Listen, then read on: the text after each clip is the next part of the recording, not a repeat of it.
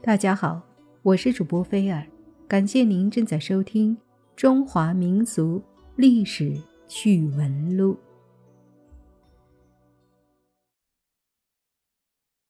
公元五六四年，北周与北齐之间的邙山之战，是一位历史名将一战成名，他就是千古美名扬的兰陵王。兰陵王名高肃，字长公，东魏权臣高欢长子、高澄之子。因其封地在徐州兰陵郡，故被世人称为兰陵王。中国四大美男的说法颇多，但各种版本里都少不了兰陵王。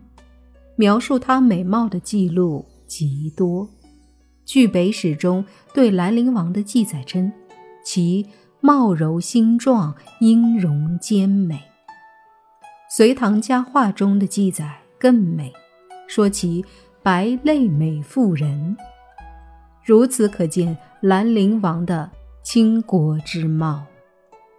然而，在狼烟烽火年代中，谁会惧怕一位貌美如花的将军呢？为此。兰陵王每次征战必会戴上一副面目十分狰狞的面具，以震慑敌军。凭借着这副面具，刀剑翻飞，纵横驰骋，一派虎将的霸气威风。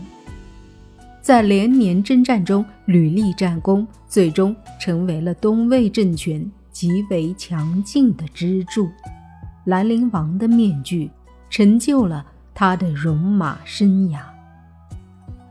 兰陵王不仅美貌惊人，而且品行高洁，其爱兵如子、不贪女色的故事被世人广为传颂。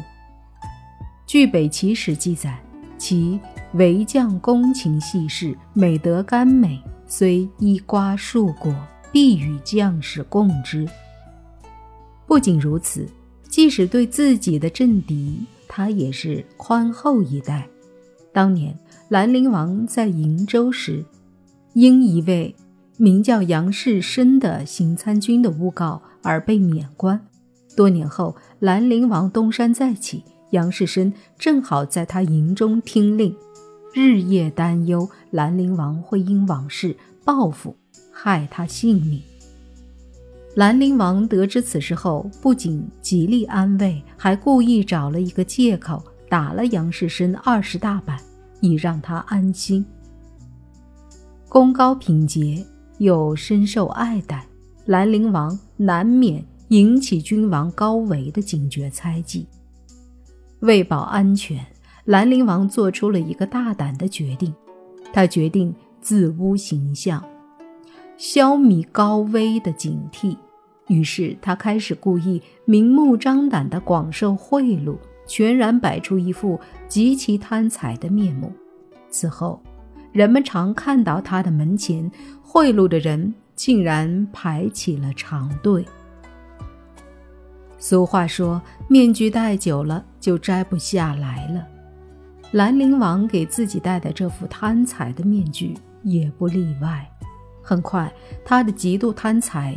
引起了皇上高维的警觉，再有一些奸佞小人在皇上耳边谗言，也日渐加深了高维心中对兰陵王贪财的疑惑。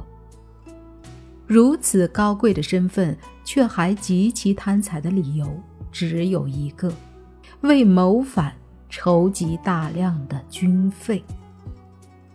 兰陵王自制的这副假面具，终于还是为他。引来了杀身之祸。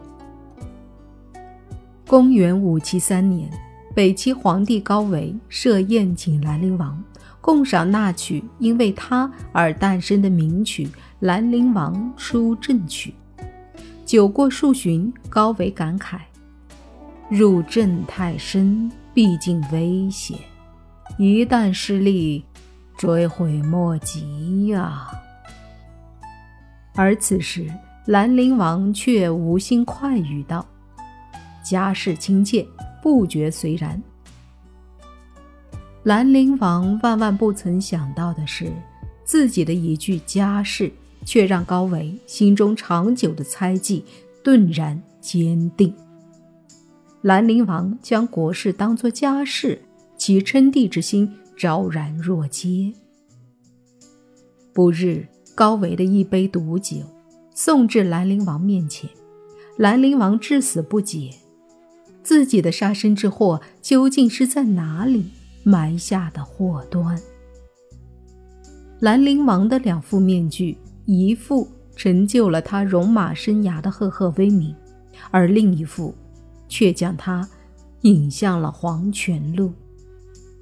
成也面具，败也面具。看来，面具戴久了，必然会迷失自我。自古名将如美人，不许人间见白头。名将兰陵王，使人思之肠断神伤。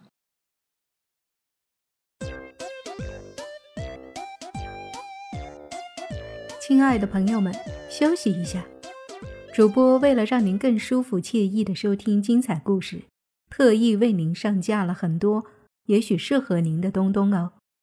点击收听页进度条上方的购物车，这是主播菲儿的橱窗，生鲜水产、小吃零食、生活用品乃至清洁防护，还有符合您气质的图书，您看看有没有喜欢的？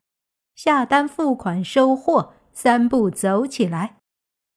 您可以一边浏览我的橱窗，一边听我讲故事，购物听书两不误。精彩内容继续。